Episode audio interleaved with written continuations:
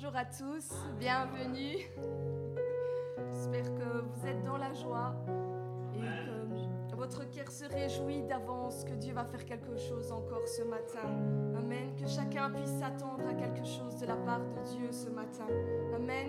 Nous pouvons proclamer tous ensemble, je m'attends à quelque chose de spécial de la part de Dieu ce matin.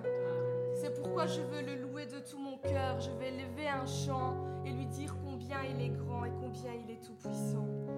Amen. Que le Saint-Esprit puisse guider, diriger toutes choses ce matin comme il le veut et comme il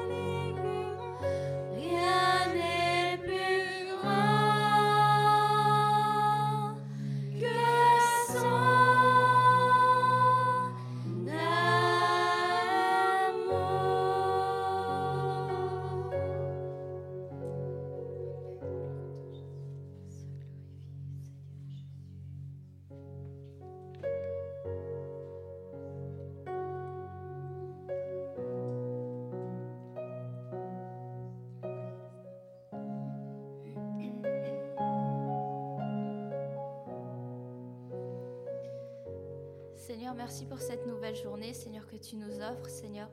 Merci de nous permettre, Seigneur, d'être tous ensemble encore aujourd'hui, Seigneur. Et aujourd'hui, Seigneur, nous voulons proclamer, Seigneur, la gloire, Seigneur. Ta gloire, Seigneur. Merci, Seigneur, pour euh, tout ce que tu as fait pour nous, Seigneur. Et nous voulons vraiment t'adorer, Seigneur, pour euh, cette vie que tu nous donnes, Seigneur. Ces nouvelles chances, Seigneur, ces bontés, Seigneur, que tu renouvelles chaque jour, Seigneur, envers nous, Seigneur. Seigneur parce que tu nous promets Seigneur un avenir Seigneur avec de l'espérance Seigneur. Et merci Seigneur parce que grâce à toi Seigneur nous continuons à avancer Seigneur même dans les mauvais jours Seigneur. Parce que nous savons Seigneur qu'il y aura des jours meilleurs Seigneur et plein de joie Seigneur. Merci Seigneur parce que tout ça Seigneur c'est grâce à toi. Merci parce que nous ne sommes rien Seigneur et par ta grâce Seigneur nous sommes capables, Seigneur, de faire les choses, Seigneur, que nous avons besoin de faire, Seigneur, pour ta gloire, Seigneur. Nous voulons vraiment t'adorer, Seigneur, encore aujourd'hui, Seigneur, et te dédier ce culte, Seigneur. Amen.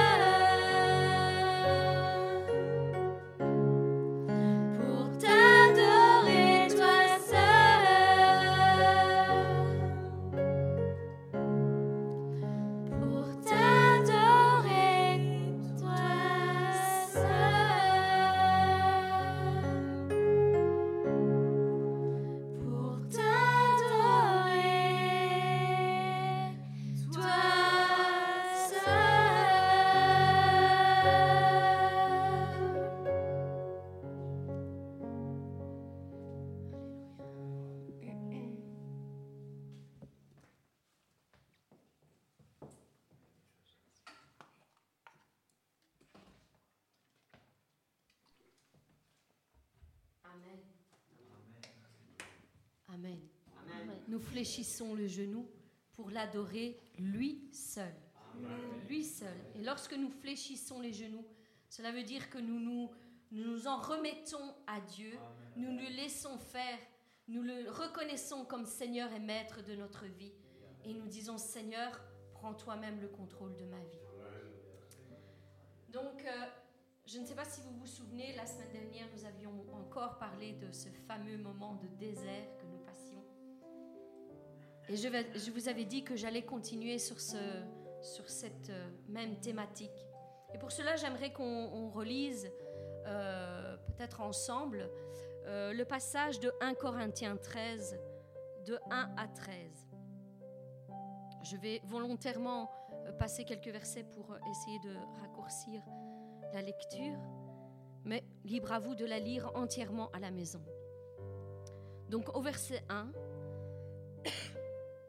il est dit ceci, Frères, je ne veux pas que vous ignorez que nos pères ont tous été sous la même nuée, qu'ils ont tous passé au travers de la mer, qu'ils ont tous été baptisés en Moïse dans la nuée et dans la mer, qu'ils ont tous mangé le même aliment spirituel et qu'ils ont tous bu le même breuvage spirituel, car ils buvaient à un rocher spirituel qui les suivait.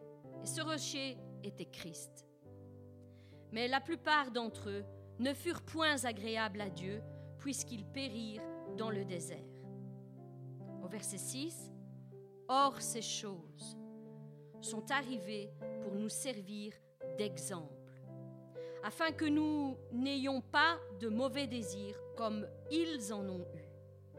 Ne devenez point idolâtres comme quelques-uns d'entre eux.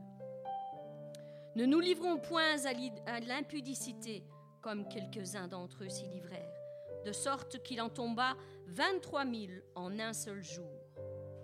Ne tentons point le Seigneur comme le tentèrent quelques-uns d'entre eux qui périrent par les serpents. Et au verset 10, il dit, ne murmurez point, comme murmurèrent quelques-uns d'entre eux qui périrent par l'exterminateur. Ces choses leur sont arrivées pour servir d'exemple, et elles ont été écrites pour notre instruction, à nous qui sommes parvenus à la fin des siècles. Ainsi donc, que celui qui croit être debout prenne garde de ne pas tomber. Et aucune tentation qui nous est survenue qui n'ait été humaine. Et Dieu, qui est fidèle, ne permettra pas que vous soyez tentés au-delà de vos forces, mais avec la tentation, il préparera aussi le moyen d'en sortir afin que vous puissiez la supporter. Amen. Alors, comme euh, je, le, disais la semaine dernière, nous allons le voir, il y a toute une liste que l'Éternel adresse ici dans ce passage. Nous le savons, le peuple d'Israël tourné pendant 40 ans euh, autour de ce désert, dans ce désert, parce qu'ils n'avaient pas compris euh, l'œuvre que l'Éternel avait en vue pour eux. Il est écrit que ces choses leur sont arrivées pour nous servir d'exemple à nous. Alors soyons vraiment attentifs. J'aimerais qu'on regarde un petit peu ensemble euh, ce passage pour que nous puissions vraiment en tirer quelque chose pour notre propre vie, pour nos propres épreuves. Dans ce, passage, il nous fait une liste donc des choses que l'Éternel a reprochées à son peuple et, et qui les a empêchés d'entrer dans la terre promise, d'entrer dans leur destinée, parce que c'était une promesse qui leur était destinée. Souvenez-vous, l'Éternel a dit ceci, je vous ferai entrer dans un pays C'était une promesse qu'il leur avait faite. Il est écrit que ces choses leur sont arrivées pour nous servir d'exemple. Dans ce passage, il y a plusieurs points sérieux sur lesquels euh, Dieu prend le temps de nous parler. Il dit, faites attention à la fabrication des idoles, à l'impudicité, à tenter le Seigneur, ce sont des choses très sérieuses que Dieu nous adresse là et dont nous devons faire attention. Donc c'est très grave. Mais ensuite, il dit aussi, et c'est précisément le point sur lequel j'aimerais juste un instant que nous nous arrêtions, que les murmures Autrement dit, les plaintes inlassablement qui montent en nous et que parfois nous exprimons envers Dieu, les plaintes ne sont pas agréables à Dieu. Et le combien d'entre nous peuvent se retrouver dans ça? Moi-même, je, n'oserais jamais dire que euh, ce ne m'est pas arrivé de me plaindre de certaines choses, de certaines situations. Mais il faut que nous sortions de cela. Il faut que cette histoire, cet avertissement, je dirais plutôt, nous serve vraiment de leçon et que nous en tirions quelque chose de positif pour ne pas avoir le même sort que le peuple d'Israël. Donc les plaintes. Et pourquoi le Seigneur dit que les plaintes sont euh, très graves à ses yeux? Parce que lorsque nous exprimons nos plaintes, lorsque nous sommes dans une attitude de plainte et de murmure, c'est un manque réel de la crainte de Dieu. Nous n'avons pas la crainte de Dieu lorsque nous nous mettons dans cette attitude. Donc c'est comme si, en d'autres mots, nous disions, Seigneur, je n'aime pas ce que tu es en train de faire. Je n'aime pas le chemin par lequel tu es en train de me faire passer. Si j'étais à ta place, je ferais ceci, je le ferais comme ceci, je me ferais passer par cela. Ce n'est pas agréable à Dieu. Ce n'est pas agréable à Dieu. C'est un mépris, un mépris de l'autorité de Dieu sur notre vie. Et si nous le reconnaissons comme nous l'avons chanté, Seigneur et Maître de notre vie, nous devons le laisser faire. Et si nous, nous, nous, savons, nous sommes conscients que nous devons le laisser faire, nous devons le reconnaître que sa façon de faire est certainement de loin meilleure que la nôtre. Peut-être que nous pensons avec notre intelligence, et comme il est écrit dans ce passage, humainement, ce sont des tentations qui nous sont humaines, parce que nous sommes humains, nous sommes faits de chair. Parfois, il y a les, ces pensées qui montent en nous. Ça peut arriver, certainement. Mais nous devons tout de suite nous ressaisir et dire, Seigneur, je ne comprends pas, mais je sais que tu es souverain. Je sais que tu es au-dessus de toutes choses. Et si tu me fais passer par cette épreuve, par ce problème, par cette difficulté, eh bien certainement c'est parce que tu as un plan précis pour ma vie.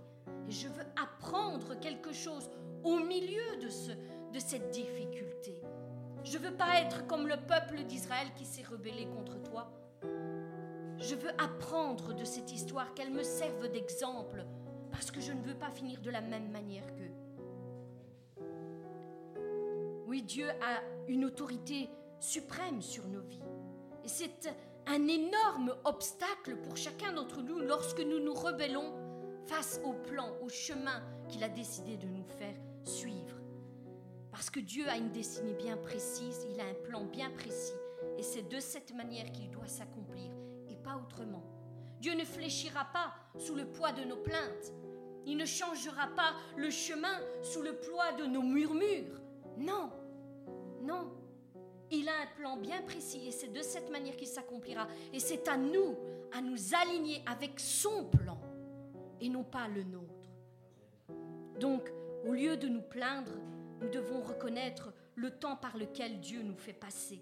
Le désert est un temps nécessaire. Nécessaire pourquoi Non pas pour que nous y mourions, mais pour que nous soyons transformés au milieu de ce désert. Transformés à quoi? À son image, à son caractère, pour que nous acquérons son caractère, qui est de loin différent du nôtre, il faut l'admettre. C'est là que nous nous dépouillons de notre caractère, de notre caractère. Nous démolissons le nôtre pour laisser place au sien. Et je dirais même, nous démolissons le moi, le moi, je. Et nous le laissons faire. Seigneur, toi, tu sais mieux que moi. Toi, Seigneur, pas moi. Et lorsque nous n'arrivons pas à démolir le moi, moi, moi je sais mieux. Alors, on continue à tourner et à tourner en rond jusqu'à ce qu'on comprenne que ce moi, il doit rester dans le désert. C'est là qu'il doit rester pour que la puissance du Saint-Esprit puisse sortir avec nous de ce désert. Dieu ne veut pas du moi hors du désert. Il n'accomplira pas ses desseins avec le moi-je. il accomplira ses desseins avec le Je suis le Tout-Puissant. Donc laissons ce moi dans le désert. Apprenons, apprenons à nous laisser transformer par Dieu. Apprenons à acquérir son caractère. C'est un temps de préparation pour l'œuvre qu'il désire accomplir avec nous.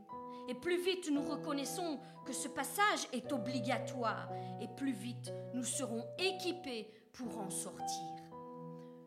Le peuple d'Israël n'en est pas sorti. Il a tourné, tourné inlassablement, or qu'il fallait, il ne fallait que quelques jours pour sortir de ce désert.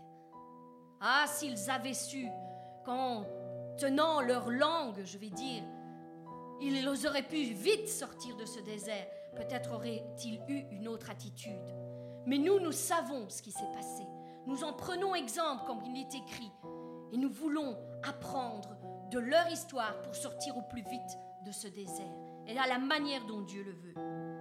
Alors, n'oublions jamais que Jésus-Christ lui-même a été porté dans le désert. Il a été poussé par le Saint-Esprit dans le désert. Alors, ne pensons pas que nous, nous pourrions échapper au désert. C'est un chemin obligatoire. Si même Jésus-Christ, qui est notre parfait exemple, y est passé, pourquoi nous, nous ne devrions pas y passer? C'est notre exemple. C'est l'exemple suprême. Nous serons nous aussi conduits de la même manière par le Saint-Esprit. Ce n'est pas le diable qui nous conduit dans le désert. Nous l'avons vu au début que j'ai commencé à parler sur les moments de désert. C'est le Seigneur lui-même qui nous appelle dans le désert pour parler à notre cœur. C'est là que je parlerai à ton cœur. C'est lui qui nous pousse à entrer dans ce désert. Le but est de nous transformer.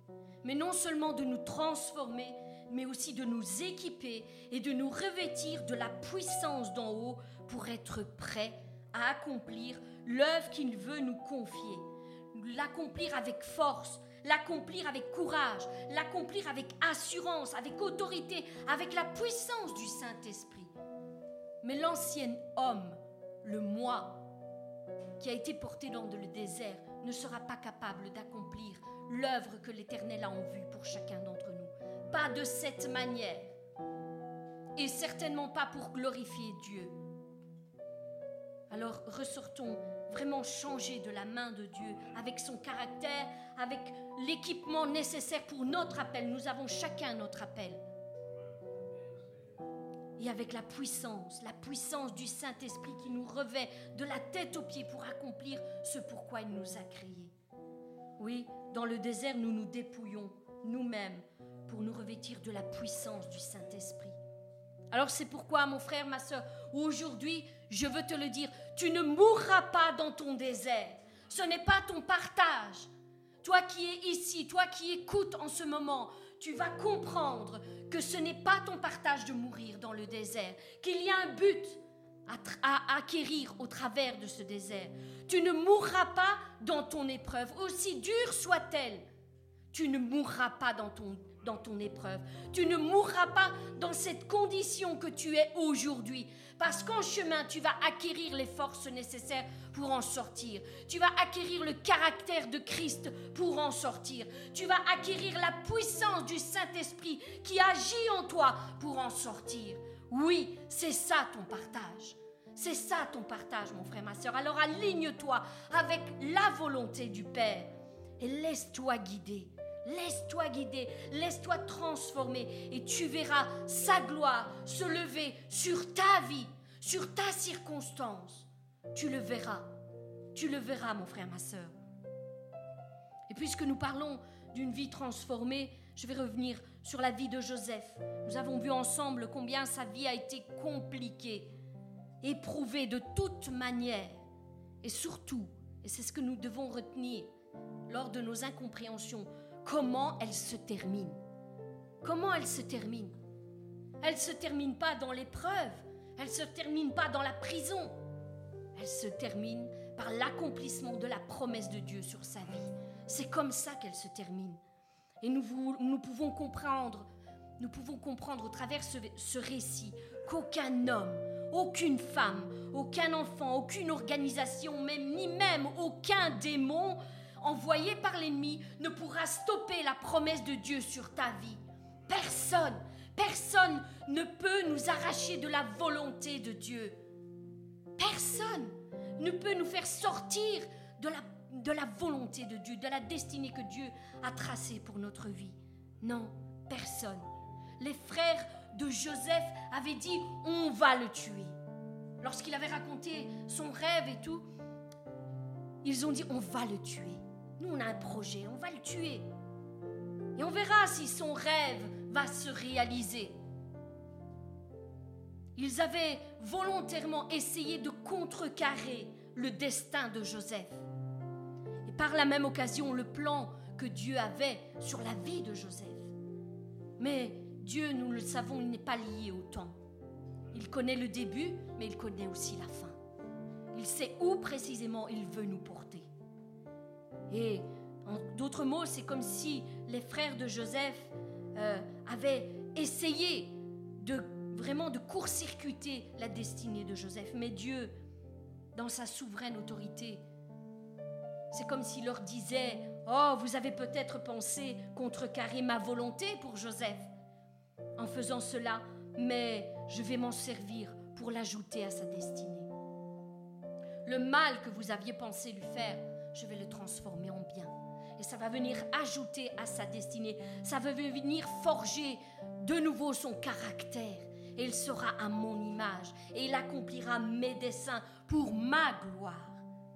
Personne, mes bien-aimés, ne peut anéantir l'œuvre de Dieu sur votre vie. Personne. Il y a quelqu'un qui doit comprendre ça. Personne, personne ne peut anéantir le plan de Dieu sur ta vie. La seule personne qui peut le faire, c'est toi-même. C'est toi-même. Tu es la seule personne qui peut stopper le plan de Dieu pour ta propre vie. Ni sur cette terre, ni dans le ciel. Qu'il soit humain, qu'il soit spirituel, que ce soit n'importe qui, personne ne peut. Non. Personne. Peu importe leurs efforts pour te détruire, mon frère, ma soeur, tu seras toujours capable de te relever. Peu importe leurs paroles à ton égard, Dieu te justifiera toujours. Peu importe leurs projets, leurs pièges, leurs manigances, peu importe Dieu fera concourir toutes choses pour ton bien, parce que tu l'aimes, parce que tu l'aimes. Il a un plan pour ta vie, une, destinée, à te faire accomplir. Et même le mal, il le changera en bien pour que tu puisses y arriver. Parce qu'il veille sur sa parole Combien savent que Dieu veille sur sa parole pour qu'elle s'exécute exactement comme lui l'a dit Sa parole est lancée. Et lorsque tu attrapes cette promesse, ces promesses pour ta propre vie, tu dis oui Seigneur, Amen, j'accepte cette promesse pour ma vie. Dieu veille sur cette parole pour qu'elle s'accomplisse. Et elle s'accomplira. Elle s'accomplira au nom de Jésus-Christ. Elle s'accomplira certainement, certainement. Ne te décourage pas, mon frère, ma soeur, elle s'accomplira certainement. Donc, tout comme le peuple d'Israël, c'est la même chose pour nous, dans notre génération, pour notre temps. Il, il nous fait entrer dans des moments de désert pour nous former, pour nous transformer, pour nous préparer à entrer dans la destinée qu'il nous a promise. Oui. Il veut former notre caractère. Former notre caractère. Hein? Au lieu de se laisser former et transformer, le peuple d'Israël n'a cessé inlassablement de se plaindre, murmurer, se plaindre, se plaindre. Alors, c'est une chose que nous devons vraiment comprendre, que c'est un péché devant l'Éternel que de se plaindre et de murmurer. Il existe des moments déterminants dans notre vie, vous le savez ça. Il y a des moments déterminants dans notre vie, des choix qui, vont déterminer tout le futur par lequel nous allons passer. Et c'est précisément le moment que le peuple d'Israël a vécu. Mais eux ne le savaient pas. Et ils ont continué. Malgré tous les, les miracles que Dieu faisait devant leurs yeux, ils ont continué à se plaindre et à murmurer inlassablement. Oui, ils ont vu la mer rouge se séparer en deux. Et deux jours plus tard, deux ou trois jours plus tard, ils se plaignent en disant, nous n'avons pas d'eau, nous mourrons de soif. Nous savons l'histoire du peuple d'Israël, tout leur parcours. Ils n'arrêteront pas de se plaindre encore, encore et encore. Et peu importe les grands miracles que Dieu a fait devant leurs yeux, ils ont continué toujours dans la même attitude. Toujours. Et là, à ce moment-là, ils sont confrontés à un moment décisif de leur vie. C'est un moment de test pour savoir s'ils sont prêts à entrer dans la terre promise ou pas. C'est un moment de test et Dieu nous fait passer par des moments de test pour savoir si nous avons compris à quel niveau il veut nous emmener ou si on recommence pour un autre tour. Encore une fois. C'est comme s'il nous disait alors, on sort, on refait un autre tour. Que faisons-nous?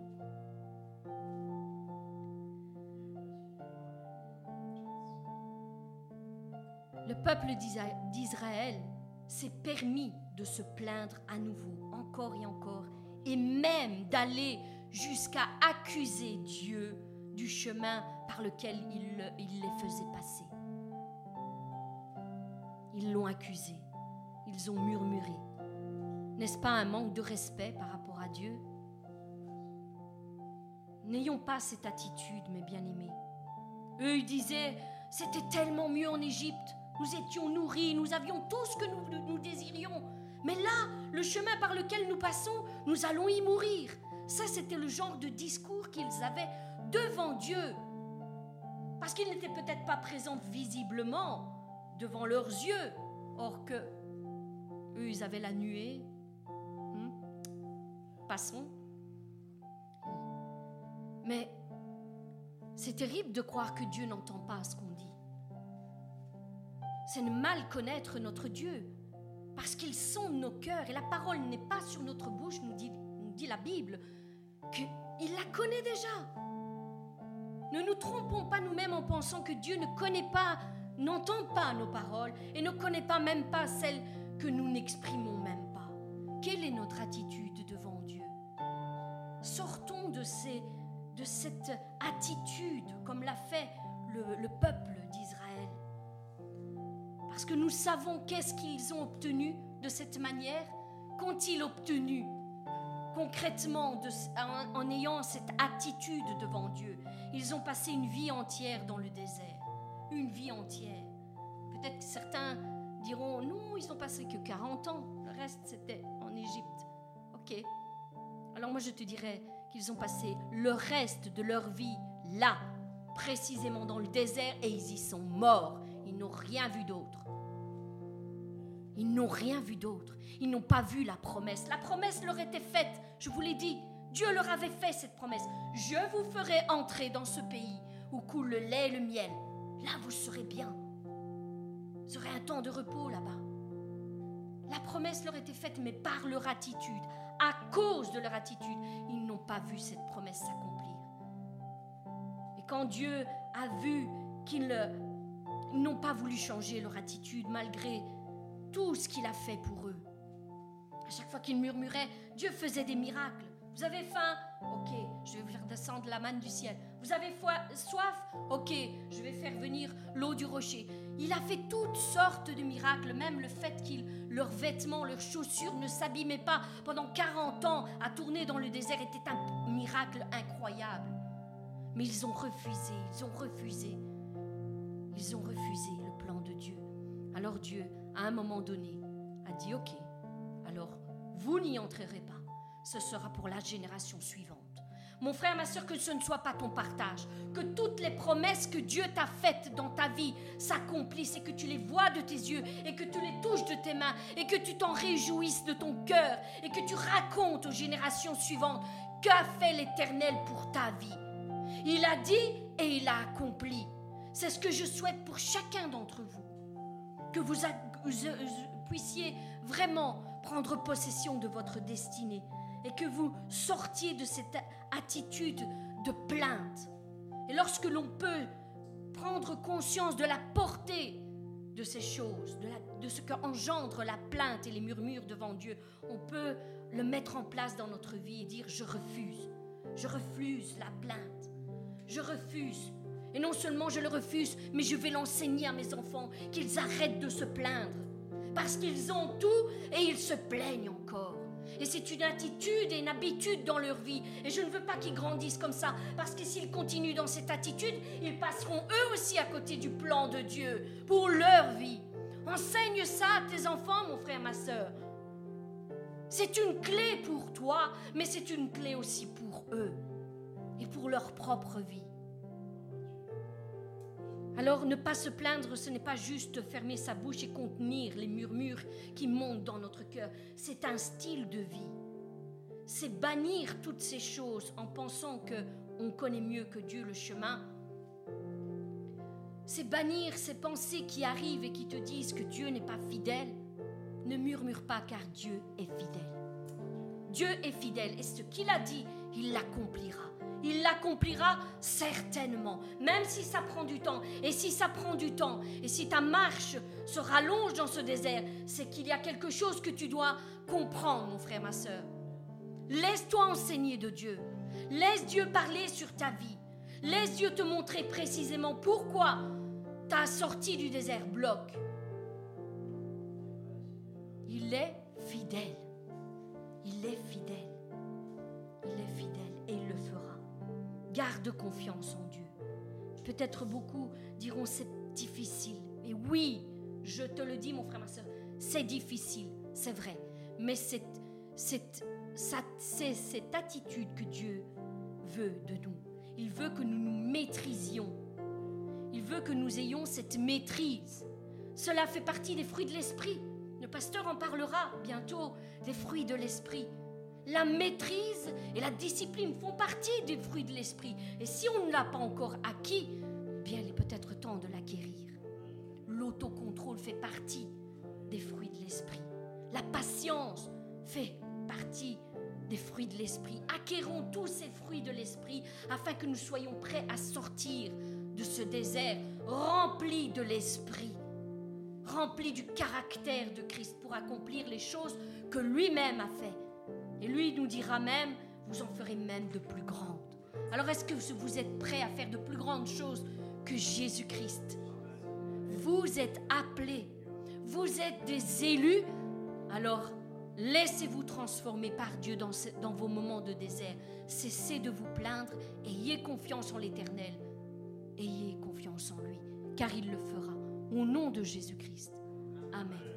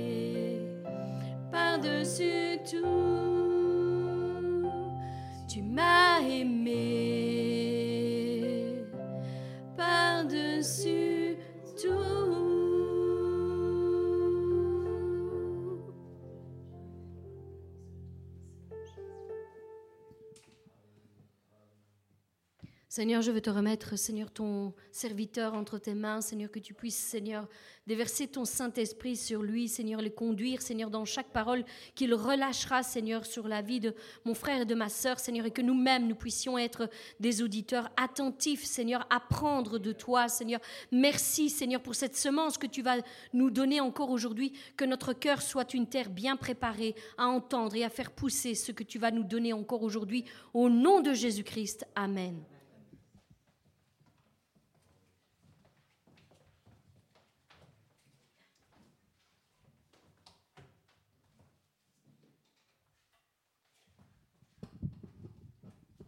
Regarde ton voisin et dis-lui, je ne sais pas toi, mais j'ai été béni.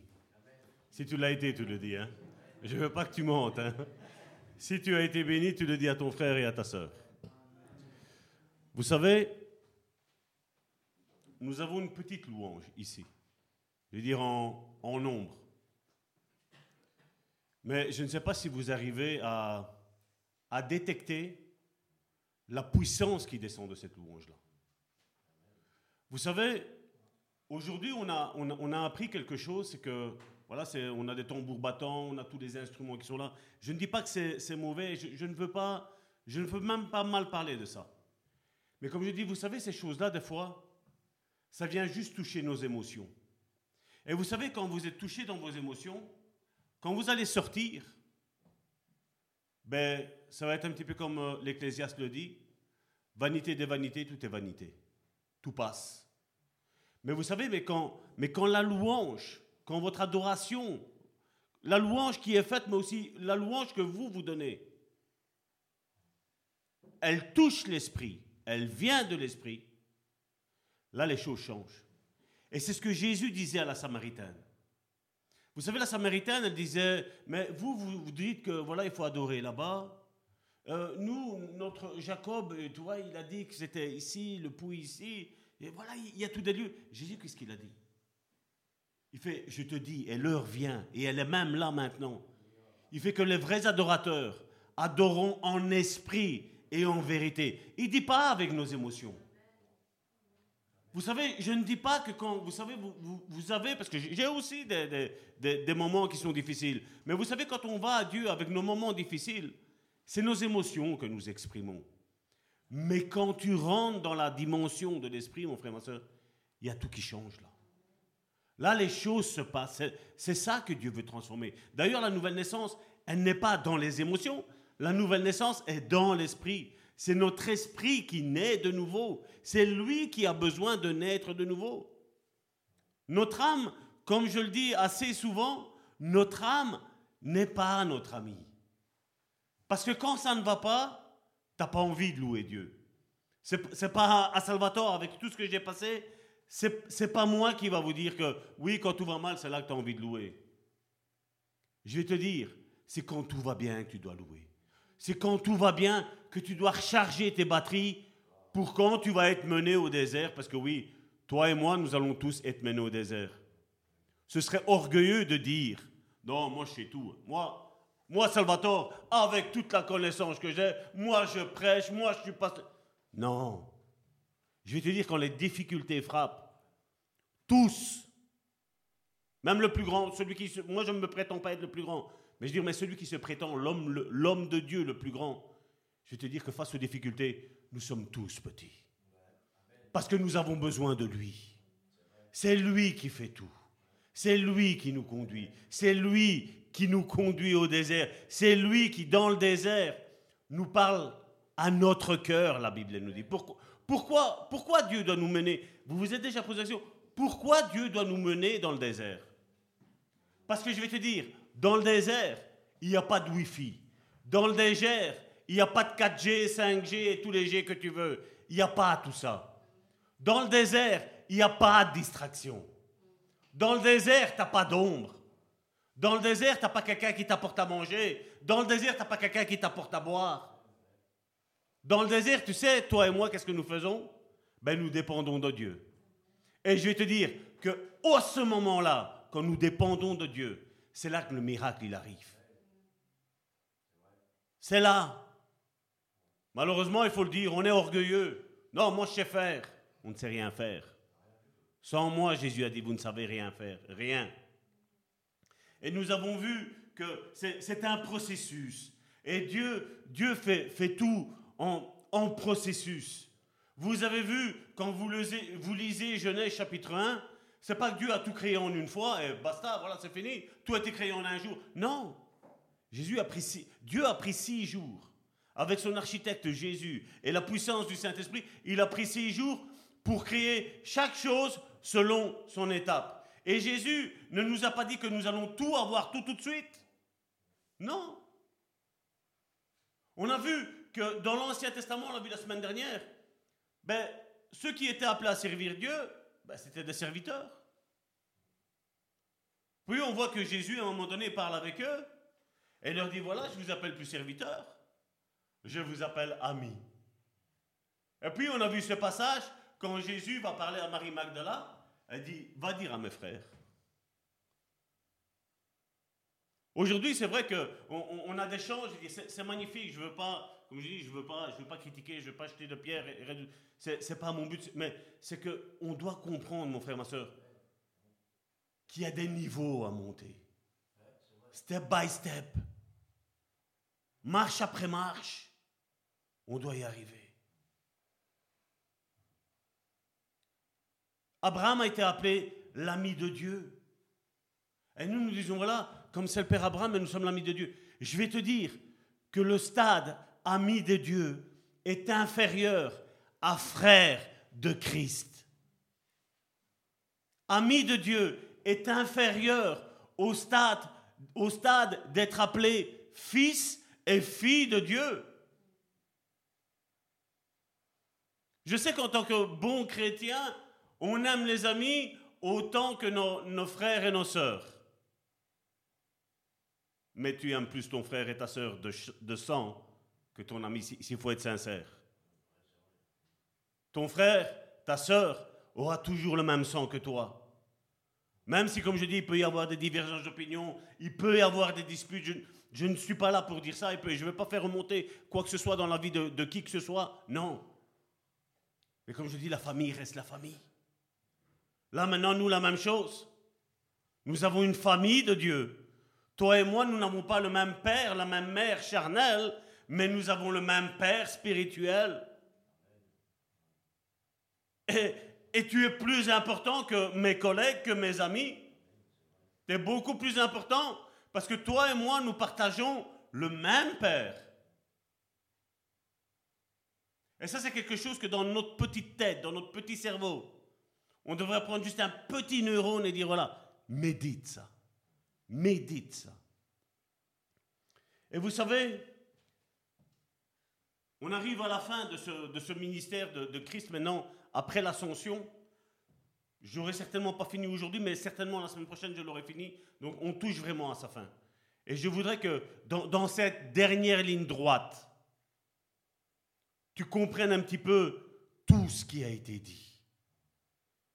Parce que vous savez, quand, l'Esprit m'a parlé, il m'a dit, Salvatore, tu vas parler sur ça. Je vais vous dire sincèrement, en une fois, je sais bien que j'arriverai pas à terminer. Ça, je, je, me connais, je sais bien. Mais je pensais qu'en deux fois, maximum trois fois, c'était bon. Aujourd'hui, nous sommes à la septième. La semaine prochaine, nous allons faire la huitième et dernière, certainement. Pourquoi? Parce qu'il y a beaucoup à dire. Et si on arrive à réaliser, pas dans nos émotions, pas dans notre chair, pas dans notre vie, mais si, si on arrive à, à méditer, ça, spirituellement parlant, je te promets, mon frère, ma soeur, les choses vont changer pour toi. Elles vont changer. comme nous le voyons ici dans le psaume 110 au verset 4, il y a quelque chose qui est bizarre. Je ne sais pas vous, mais moi, dès le commencement, dès la première partie, ça me fait bizarre que l'Éternel l'a juré. La question que Salvatore s'est posée, je vais vous dire sincèrement, moi je suis comme un enfant, je vous dis comment, quel est mon état d'âme et comment je me suis senti. Quand j'ai vu ça, je dis, l'Éternel juré, mais je dis, Seigneur, tu n'as pas besoin de jurer. En toi, il n'y a pas de mensonge. Mais pourquoi l'Éternel a juré?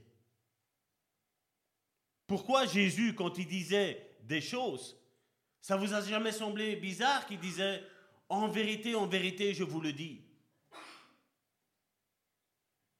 Il manifestait le premier en vérité en disant le Père l'atteste. Et puis il disait en vérité une deuxième fois. Il disait le Saint-Esprit l'atteste. Et puis il disait je pour Jésus, je vous le dis. Et il nous disait les réalités. Sur toute cette planète Terre, de tous les hommes qui sont passés depuis l'an zéro jusqu'à aujourd'hui, qui a osé dire je suis la vérité. Je suis le chemin, la vérité et la vie. Qui a osé le dire? Certains ont pu dire, je suis une des vérités. Ou je connais une des vérités. Mais il y en a, il s'est identifié comme étant la vérité. Et là, Dieu dit, l'Éternel l'a juré.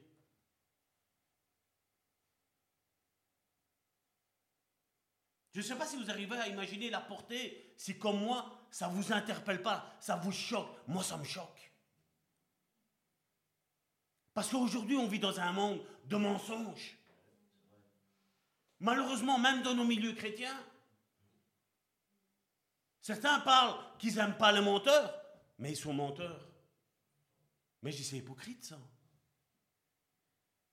C'est hypocrite. L'Éternel a juré, il ne s'en repentira point. Ça veut dire que Dieu ne changera pas d'avis sur ce qu'il a juré. Et qu'est-ce qu'il a juré? Il a dit à Christ, tu es sacrificateur pour toujours, à la manière de Melchisédek.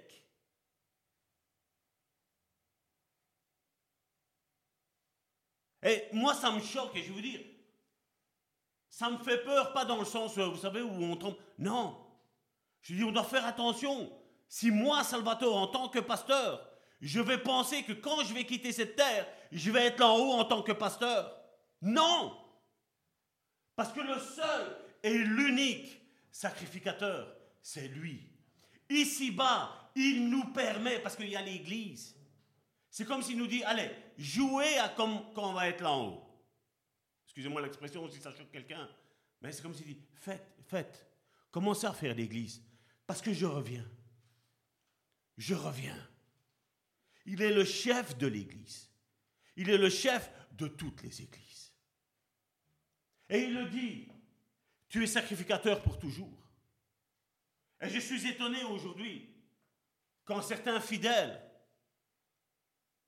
se laisse enrôler, englober, en disant, ouais, mais Abraham a fait ça, Aaron a fait ça. Je vais te dire que tous ceux qui ont été sacrificateurs ne le sont plus. Le seul qui est sur le trône, comme on l'a chanté tantôt, c'est Jésus. C'est lui qui va nous permettre après, après avoir combattu ici, après qu'on ait montré qu'on a une persévérance, celui qui aura persévéré jusqu'à la fin, celui-là sera sauvé. Mais celui qui ne persévérera pas, qu'est-ce qui va se passer? Ben, C'est clair. Si celui qui persévère est sauvé, celui qui ne persévère pas ne sera pas sauvé. Il n'y a pas besoin d'avoir fait des études pour comprendre ça. Dieu nous dit, voilà, persévère. Persévère. Persévère dans la tribulation que tu es peut-être en train d'être euh, dans cette turbulence. Tu es pris dans cette turbulence. Dieu dit persévère. Parce qu'après tout ce que, comme Karine l'a dit, après tout ce que Joseph a enduré, et, il a perduré dans la souffrance, qu'est-ce que Dieu lui a dit? Maintenant pour toi c'est le septième jour. Repose-toi. Que tu rentres dans le Shabbat de Dieu, mon frère, ma soeur. Même si aujourd'hui tu es en train d'être secoué, mon frère, ma soeur. Je vais te dire, dis au Seigneur, Seigneur, secoue encore plus fort, parce que je ne veux plus rien de ma vieille nature. Plus rien. Je suis un homme, tu es une femme nouvelle. Regarde ton frère, ta soeur à côté, dis-lui, je suis un homme nouveau, je suis une femme nouvelle. Et dis-le à ton, dis-le, si tu as un frère à côté de toi, dis-lui, tu es un homme nouveau. Si tu as une soeur, dis-lui, tu es une femme nouvelle. Toutes choses anciennes sont devenues anciennes. Toute chose maintenant devient nouveau pour toi parce que tu as persévéré. Dieu dit toujours la vérité. En lui, lui va pas essayer de trouver une entourloupe comme les êtres humains essayent de faire. En lui, non, ça n'existe pas. Et Dieu va même jusqu'à le jurer. Il n'avait pas besoin de jurer. Parce que vous savez, généralement, quand tu jures, mon frère, ma soeur, ben, généralement, qu'est-ce que, moi je me rappelle quand on était petit, qu'on nous disait, t'as menti? Non, non, je jure sur la tête de mon père et de ma mère, sur ce que tu avais de plus cher, c'est pas vrai? Et Dieu dit, j'ai juré. Sur qui il a juré, à ton avis? Sur son propre fils, celui qu'il aime tant. Et je vais vous dire, comme la Bible dit, son unique fils. Dieu n'a pas d'autre fils que Christ. Mais grâce au sacrifice de Christ, nous devenons héritiers et co-héritiers. Même si nous n'étions pas ses enfants, il nous fait devenir enfants. Il te dit, tu es mon bien-aimé, en qui j'ai mis toute mon affection en toi, mon frère, ma soeur. Et nous, on se dit, ouais, mais moi j'ai ça qui ne va pas. Dieu te dit, tu es mon fils, ma fille bien-aimée. Persévère. Persévère. Regarde ton frère et ta soeur et dis-lui, persévère, ne lâche pas. Dis à ton frère à ta soeur, persévère parce que je ne te lâcherai pas. Tu vas arriver au bout de la ligne avec moi. Même si je dois te tirer, même si je dois te porter sur mon dos, toi et moi, on va y arriver parce que je t'aime, mon frère, ma soeur. Amen.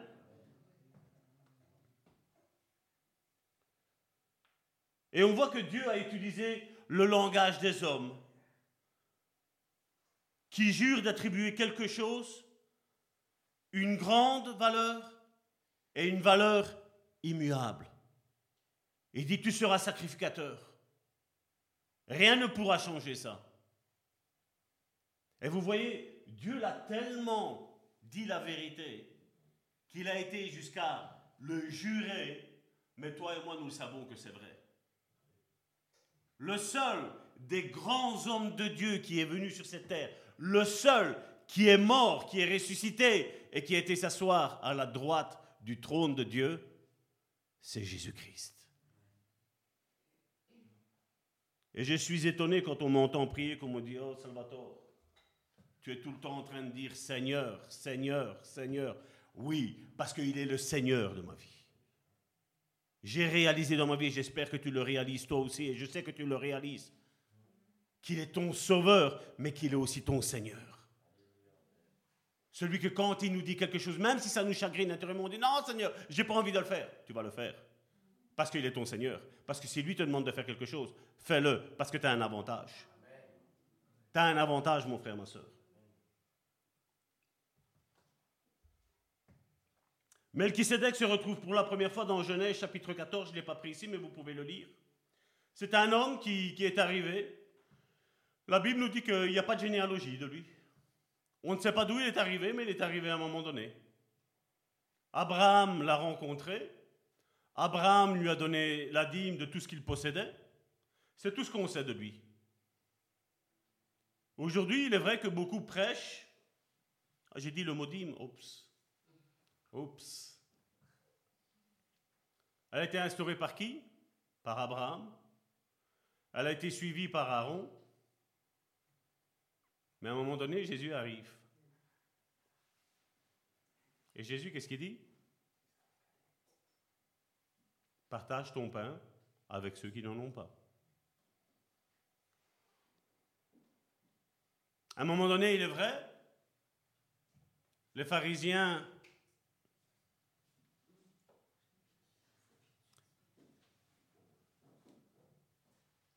un petit couac informatique. Ah, ça, ça a repris. Les pharisiens, ils arrivent et ils veulent tenter Dieu. Ils disent, euh, est-ce qu'on est en droit de payer le tribut à, César? Eux, dans leur tête, l'argent, ça les chagrinait. Ils avaient, ils avaient une apparence d'être soumis à César, mais quelque part, ils ne voulaient pas être soumis. Quelque part, ils disaient, on n'est pas obligé de payer les impôts. Hein. Et Jésus l'a dit, vous savez, Jésus était très très, très malin, et il est encore très très malin, et il sera toujours malin. Jésus leur dit, donnez-moi une pièce. Donne une pièce. Et dit, c'est la tête de qui qui est là-dessus Ah ben, César.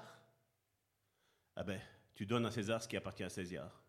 Mais je vais te dire aussi autre chose. Tu donneras à Dieu ce qui est à Dieu. Et vous savez, il y a eu des religions qui sont nées énormément. Et on voit qu'il y a eu toutes sortes d'oppressions qui ont été faites vis-à-vis des finances sur le peuple de Dieu. C'est bizarre que Jésus a dit qu'on ne peut pas servir deux maîtres. Dieu et maman, l'argent.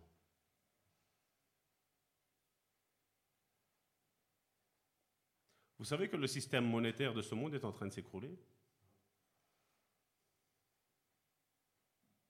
On est à... J'aurais bien voulu dire deux doigts. Mais je veux dire, on est à une feuille que tout s'écroule. Ce qui veut dire que tous les biens que toi et moi nous avons, sa valeur va arriver à, vous savez à quoi? R-I-E-N. Rien. Valeur zéro. Et vous imaginez tous ceux qui ont, mis leur confiance, comme Jésus l'a dit, dans les richesses de ce monde. Il y a une dépression qui arrive. Ce n'est pas une dépression qui on ne m'apprécie pas, on ne m'aime pas, on ne me parle pas. Mais on arrive, certains d'entre nous, Karine a parlé du désert, que le monde va rentrer dans un désert.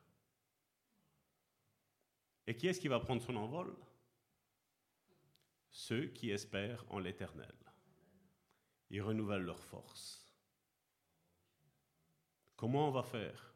Quand j'imagine toutes ces, ces, personnes qui sont maintenant à un certain âge, ces personnes qui sont âgées, nos aïeux, qui ont économisé, vous savez, le moindre scène, le monde va anéantir tout ça. Jésus nous a parlé qu'il était venu pour donner une vie en abondance. Mais avant ça, il a dit que le diable ne vient que pour voler, égorger, détruire, tuer.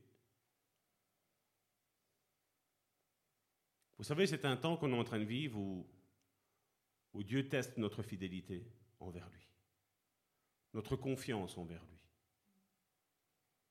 Ça vous est jamais arrivé de dire, voilà, cette personne-là, homme, femme, j'ai totalement confiance en lui. Et après, moi je peux le dire, j'ai été fortement déçu.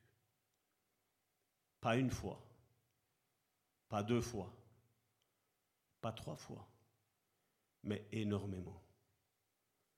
Et dans mes cris, quand je dis Seigneur, sur qui on peut se fier aujourd'hui?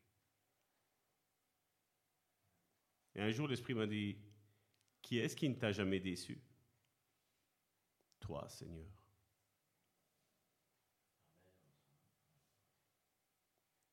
Dieu nous portera toujours, je vais dire, quelque part, au pied du mur, parce que vous savez, il n'y a que là qu'on comprend. Ou il nous portera dans le désert, parce qu'il n'y a que là qu'on comprend. Il n'y a que là où, comme je dis, quand tu n'as pas tes distractions que toi et moi nous avons, où Dieu là, il peut parler à notre cœur. Là, il nous dit les choses. Est-elle un merveilleux souverain sacrificateur que nous avons Il veut nous conduire vers ça. Et on voit que quand Jésus est arrivé, il est ressuscité, du moins à sa mort, excusez-moi, à sa mort, il y a eu un événement qui a été un petit peu bizarre qui s'est passé. Beaucoup ont prêché là-dessus, sur ce voile du temple qui s'est déchiré d'en haut vers en bas. Et à partir de ce moment-là, c'est comme si Dieu a dit, et je veux dire que c'est Dieu qui dit, là maintenant des sacrifices d'animaux, j'en veux plus. Et effectivement, à partir de ce moment-là, Israël a cessé les sacrifices d'animaux. Qu'est-ce qui leur empêchait de, malgré qu'ils n'ont pas cru en Christ, qu'est-ce qui, qu'est-ce qui leur a empêché de dire voilà, on va faire un sacrifice avec des animaux comme on a tout le temps fait, on va réparer ce voile, on va en refaire un autre. Quand Dieu décrète quelque chose, je vais te dire, l'homme peut jouer au plus malin, mais face à Dieu, l'homme sera toujours perdant. Il y a des villes comme Sodome, comme Jéricho, où il est dit que dans ces villes-là, on reconstruira plus jamais. Beaucoup de gens aujourd'hui critiquent Dieu, ne croient même pas en Dieu. D'ailleurs, la plupart qui ne croient pas en Dieu critiquent Dieu. Dis-moi comment tu fais à ne pas croire en Dieu et à le critiquer s'il n'existe pas pour toi. Quelque part, dans le fond de nous, c'est ce que la Bible nous enseigne. Donc, en nous, Dieu a mis le sentiment d'éternité. En nous, il y a un sentiment qui nous fait dire que Dieu, il existe. Et l'Europe a besoin de le redécouvrir. Et l'Europe a besoin de le redécouvrir, non pas rien qu'avec Salvatore, mais avec ton témoignage, avec ta vie aussi, avec l'Église de Dieu. J'en ai entendu combien? Quand ils étaient à côté de moi, ils disaient Ah, tu, crois en Dieu C'est là, je leur parlais. Non, moi, je ne crois pas en ça. Mais quand la mort a touché un membre de leur famille, là, tout de suite, oh Seigneur. Mais pourquoi tu dis Seigneur si tu ne crois pas en lui? Si tu ne crois pas qu'il existe, pourquoi, tu, pourquoi ça sort? Parce qu'en nous, Dieu nous aime tellement qu'il a mis ce sentiment, qu'on soit croyant, qu'on ne soit pas non-croyant, Dieu a mis ce sentiment de l'éternité. Dieu a mis en chacun des êtres humains, il a mis un sentiment que Dieu est vivant et le seul qui peut nous sortir de toutes nos difficultés, de tout notre tracas, c'est Dieu. Parce que comme je dis, toute notre confiance que nous avons aujourd'hui, tout va passer. Nous sommes à deux doigts d'une menace nucléaire où tout peut s'arrêter, on ne sait pas où, mais tout peut s'arrêter pour ce pays qui va être touché. En quoi nous pouvons espérer En Dieu seul? Et ne faisons pas les plus malins comme j'ai entendu. Ah, si Dieu envoie une. Euh, si l'ennemi envoie euh, une bombe atomique, Dieu va l'arrêter. Tu es seulement là en train de me prouver que tu as peur de mourir, que parce que ta vie n'est pas en ordre. Peu importe ce qui arrive. Si je dois mourir dans 50 ans, gloire à Dieu. Mais si je dois mourir demain, gloire à Dieu. Parce que là, vraiment, comme je dis, j'aime mes enfants, mais quand je regarde un petit peu le monde qui va, je dis waouh, qu'est-ce qu'on a fait? Qu'est-ce qu'on a fait? Quel est l'avenir que le monde va donner à nos enfants? Et c'est pour ça que j'insiste d'avoir la foi en Dieu. La foi, parce qu'on a vu les situations les plus dramatiques et changer. On le voit non seulement dans la Bible, mais le témoignage que Karine et moi nous portons, que nous, nous, véhiculons, mon frère, ma soeur, nous dit Dieu est bon. Dans n'importe quelle situation, Dieu est bon. Est-ce que je peux l'entendre de ta bouche, mon frère, ma soeur? Dieu est bon. Merci Seigneur.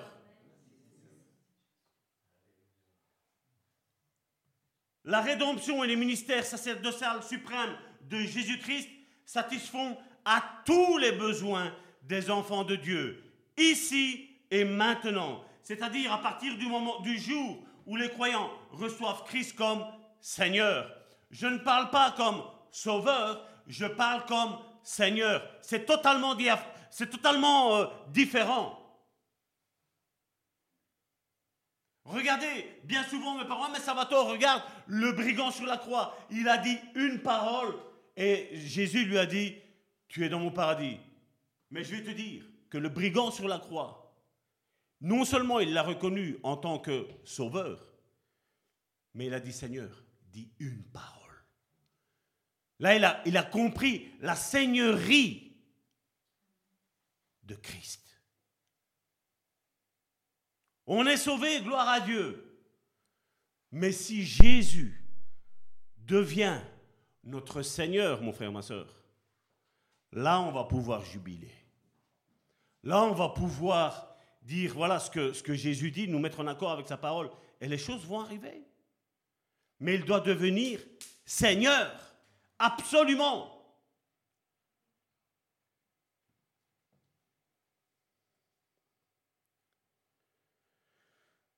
Avec la mort du Christ sur la croix, Dieu a mis fin à la nature adamique, donc celle de, notre chair, hein.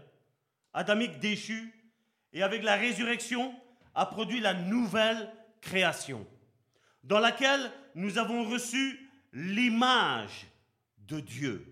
Mais maintenant, avec une sanctification progressive, nous sommes dans un processus pour avoir la ressemblance de Dieu. Vous avez compris? Quand Jésus a dit Je suis fils de Dieu, quelle a été la réaction des pharisiens? Il se prend pour Dieu. C'est pas vrai?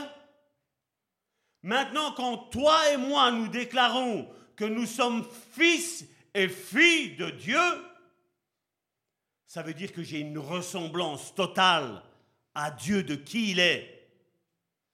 J'ai passé du stade sauveur à où il est le Seigneur de ma vie. Ou n'importe quelle tempête qui vont se lever, comme on l'avait eu c'était mardi si mes souvenirs sont bons. Le Seigneur nous a dit, arrête de parler à tous les éléments extérieurs de la tempête, tout ce qu'elle provoque. Il dit, parle à la tempête et dis-lui de se taire. Les disciples, qu'est-ce qu'ils ont fait en tant que sauveurs? Seigneur, tu ne te préoccupes pas qu'on est en train de mourir? Le sauveur, il va me sauver de la mort. Jésus, qu'est-ce qu'il a fait? Il leur dit, oh ouais, il y a de l'eau qui rentre. Oh, ça tangue ici. Oh, ça bouche. Qu'est-ce que Jésus a fait? Quelque part, je rejoins ce que Karine a dit. Vous, vous êtes en train de murmurer et vous êtes en train de mourir. Moi, je vais parler au problème et le problème, il va s'arrêter. Vous, vous m'avez pris comme sauveur. Moi, je sais que lui, il est le Seigneur des Seigneurs et le Roi des Rois. Je parle à l'élément qui m'attaque, veut ma mort. Je ne cherche plus le sauveur, je cherche le Seigneur. C'est totalement différent. Quand on est enfant, on a besoin du papa, c'est pas vrai? Quand on est adolescent, on comprend que bon, peut réussir à le faire. Ce que papa fait, ce que maman fait, tranquille, à l'aise, les deux doigts dans le nez, excusez-moi, excusez-moi l'expression, c'est à l'aise d'être papa et d'être maman. Mais après, quand tu l'es, oups. Papa, maman, je ne savais pas que c'était si dur. Hein? Ben, ça a l'air facile. Quand tu regardes un maçon que tu n'as jamais fait ça, bah à l'aise. Quand on regarde notre frère Steve, le mari de notre sœur Madeleine qui monte sur des, toits, on se dit bah, c'est facile de monter sur un toit. Moi je, peux te certifier que c'est très très difficile. Hein. Moi, tu ne me verras jamais là-dessus. Hein. On peut croire que quand on voit faire les autres, bah laisse, tranquille. C'est quoi ta tempête, Roland? Oh, c'est juste ça, bah, c'est pas grave. Quand tu as la même tempête, ouh, c'est dur. C'est pas vrai? Quand on regarde la vie des autres et qu'on ne le vit pas, ça a l'air d'être facile. Bah oui. Il se plaint pour ça? Passe. Après, on va voir après. Et certains, ils se cassent l'ongle, c'est la fin du monde. Et c'est pourquoi, pour avoir cette ressemblance à Dieu, mon frère, ma soeur, nous avons absolument besoin de l'unique qui a reçu à avoir l'image et la ressemblance. La Bible nous dit que Jésus est l'image visible du Dieu invisible. Et ça, c'est ce que toi et moi, nous devons acquérir. Quand, et c'est ce que Jésus a voulu dire. Quand il dit, vous vous êtes étonné de ça, il fait, je vais vous dire que vous allez faire des choses encore plus grandes que moi. Pourquoi? Parce que quand Jésus était sur terre, ici-bas, il y avait Dieu qui était là en haut.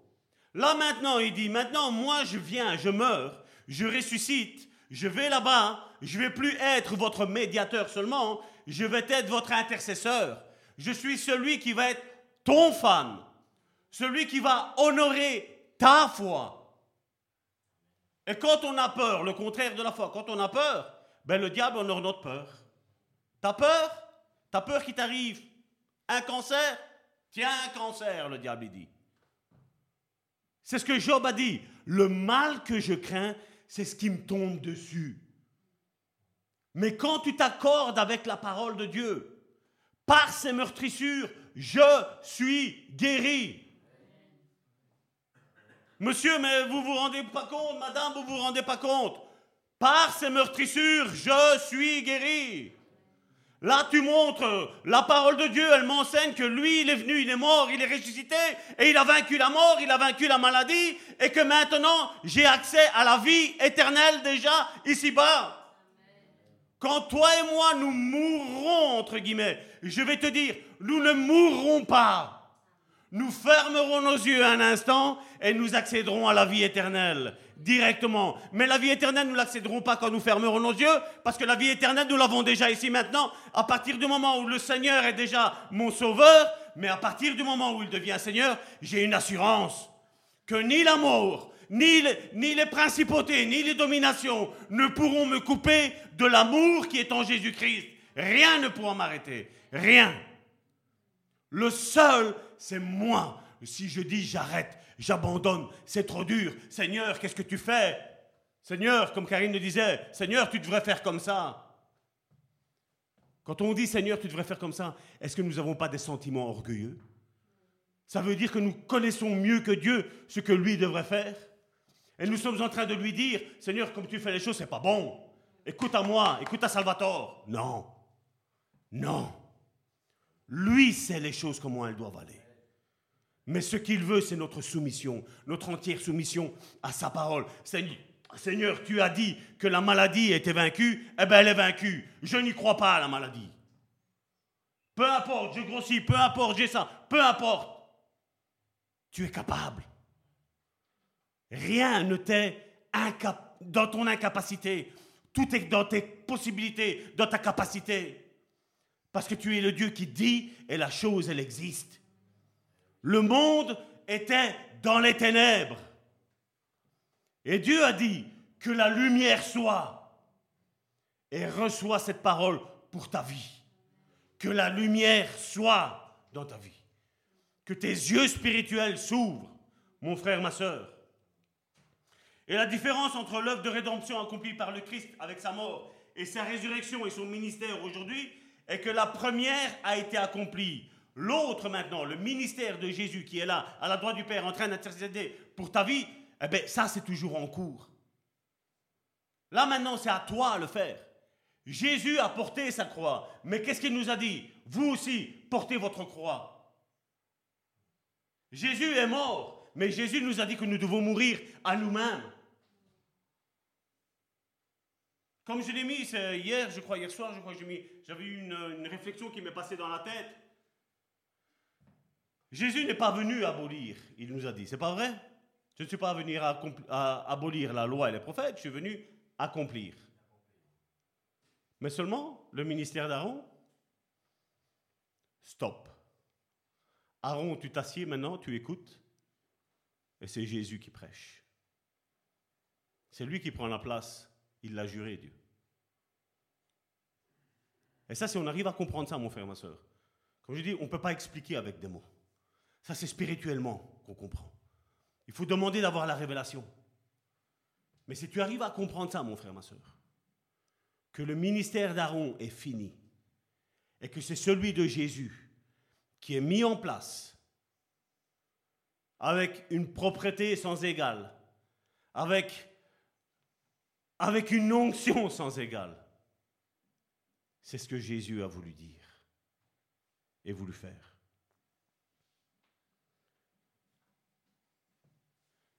Là maintenant, c'est la même chose. Quand, je fais mon service ici, c'est vrai que charnellement, on pourrait dire, voilà, je fais un service que je vous donne. Moi, je ne fais pas un service charnel. Moi, je vais vous dire comment je le fais. Ça, pour moi, le pupitre ici, ça représente mon Dieu. Et Dieu m'a fait prédicateur de la vérité. En esprit et en vérité. Sans amadouer les personnes. Et là, quand je suis là, je rends ma prédication à Dieu. Et je dis, Seigneur, est-ce que tu agrées ce que j'ai enseigné? Est-ce que ce que j'ai donné à manger à tes brebis, celles que tu t'es sacrifiées pour elles, est-ce qu'elles ont eu à manger? Est-ce que j'ai réussi à, à frapper avec un marteau pour qu'elles comprennent ton message et qu'elles rentrent dans leur destinée et regardez, c'est la même chose quand, nous faisons nos offrandes. Moi, quand je fais mon offrande, je ne parle pas de dîme, je parle d'offrande. Ici, on parle que d'offrande, on ne parle pas de dîme. Quand ici on fait nos offrandes, c'est pas à l'église que je le donne. Moi, je donne à Dieu. Et c'est ce, c'est ce qui est mis dans Hébreu chapitre 7, verset 8. On parle de dîme parce que c'était parlé, ici, on le voit, hébreu, aux juifs. Et ici, ceux qui perçoivent la dîme sont des hommes mortels. Mais il dit là, c'est comme ça que vous devez voir. Il dit, mais là, c'est celui dont il est attesté qu'il est vivant. Il dit ici, on donne nos offrandes à des hommes mortels qui font l'église. Certains jouent à l'église. Mais nous, nous sommes l'église. Nous ne faisons pas l'église. Nous sommes l'église. Nous sommes le corps de Christ. Quand nous mangeons le pain et le vin, nous nous identifions, nous disons, au corps de Christ. Je suis le corps de Christ. Il dit, mais là, il y en a un qui reçoit tout ce qu'on lui donne. Je parlais récemment avec quelqu'un, c'est ce que je lui ai dit, quand, on, devait, changer de local. Nous ne savions même pas que nous allons changer de local. On avait prié pendant un temps chacun chez soi, à dire Seigneur, on veut un autre local, on veut un local plus proche, on veut un local comme ci, plus petit, on veut un local où on est bien. On a prié pendant un temps, rien n'est arrivé. Quand on a dit Seigneur, fais toi, le membre de comité est là. Hein. J'ai envoyé un message, j'ai dit écoutez, j'ai juste en face de ma maison, il y a une salle qui s'est libérée. Ça vous dit? Du jour au lendemain, un tout à coup, les choses sont arrivées. On n'a pas prié, on n'a pas jeûné, on n'a pas fait. Vous, savez, on parle beaucoup dans nos milieux chrétiens, action de grâce. Rien. On a dit, Seigneur, on a mal. On a besoin d'un local qui est plus familial pour nous. Parce que ce local est trop grand pour nous. Plus familial. Il a fallu acheter un poêle à pelet. On avait des soucis avec le, le propriétaire. Il a dit, moi, c'est ça que je sais vous donner. Vous avez vu que d'ici, j'ai prêché, il nous faut des offrandes, il nous faut... Seigneur, tu donnes. Seigneur, tu es celui qui pourvoit à chacun de nos besoins avec ta grâce, ta miséricorde.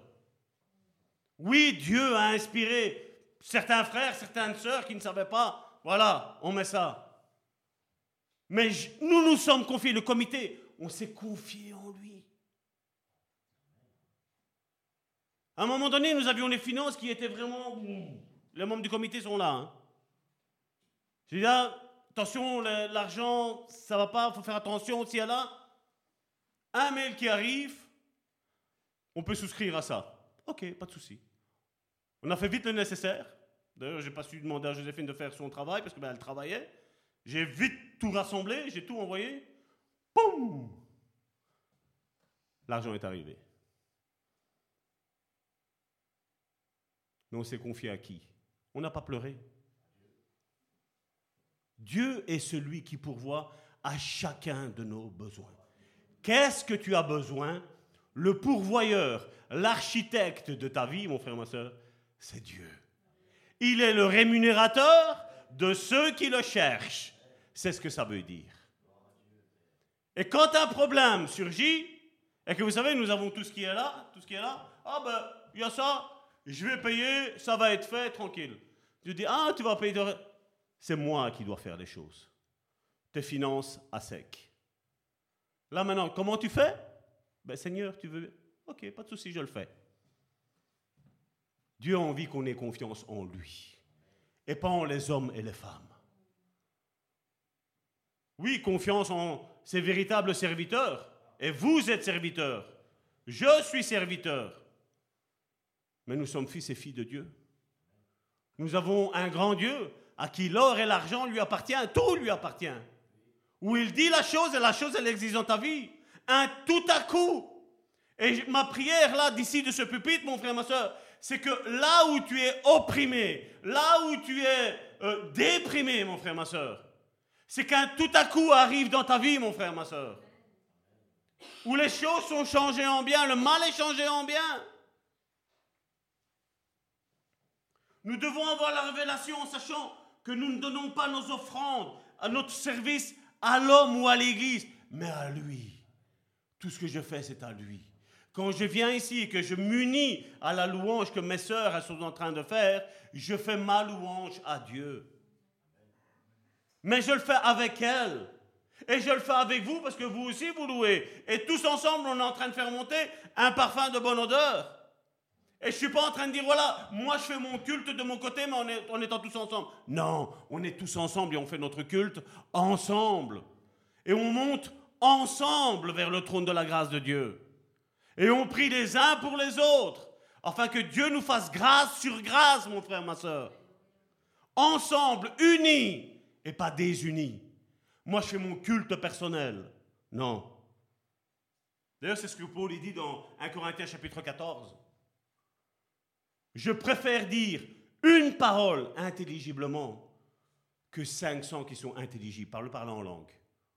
Shabadabadabadabada, ça fait quoi? Tu vas être plus spirituel parce que tu as fait Shabadabadabadabada? Il y a des chansons dans le monde qui font Shabadabadabada. Hein. Ils sont spirituels pour ça? Non. On n'a rien à prouver à qui que ce soit. Ce que nous sommes, nous le sommes par la grâce de Dieu. Si nous sommes fils et filles de Dieu, c'est tout grâce à Dieu. Disons merci Seigneur parce que tu m'as appelé et non seulement que tu m'as appelé, mais tu m'as élu. Ça aussi, je voudrais vous dire, vous voyez les graduations qu'il y a? Il y a beaucoup d'appelés, mais il y a peu d'élus. Pourquoi? Parce qu'il y en a beaucoup qui ont fait de Jésus le sauveur, mais pas le Seigneur.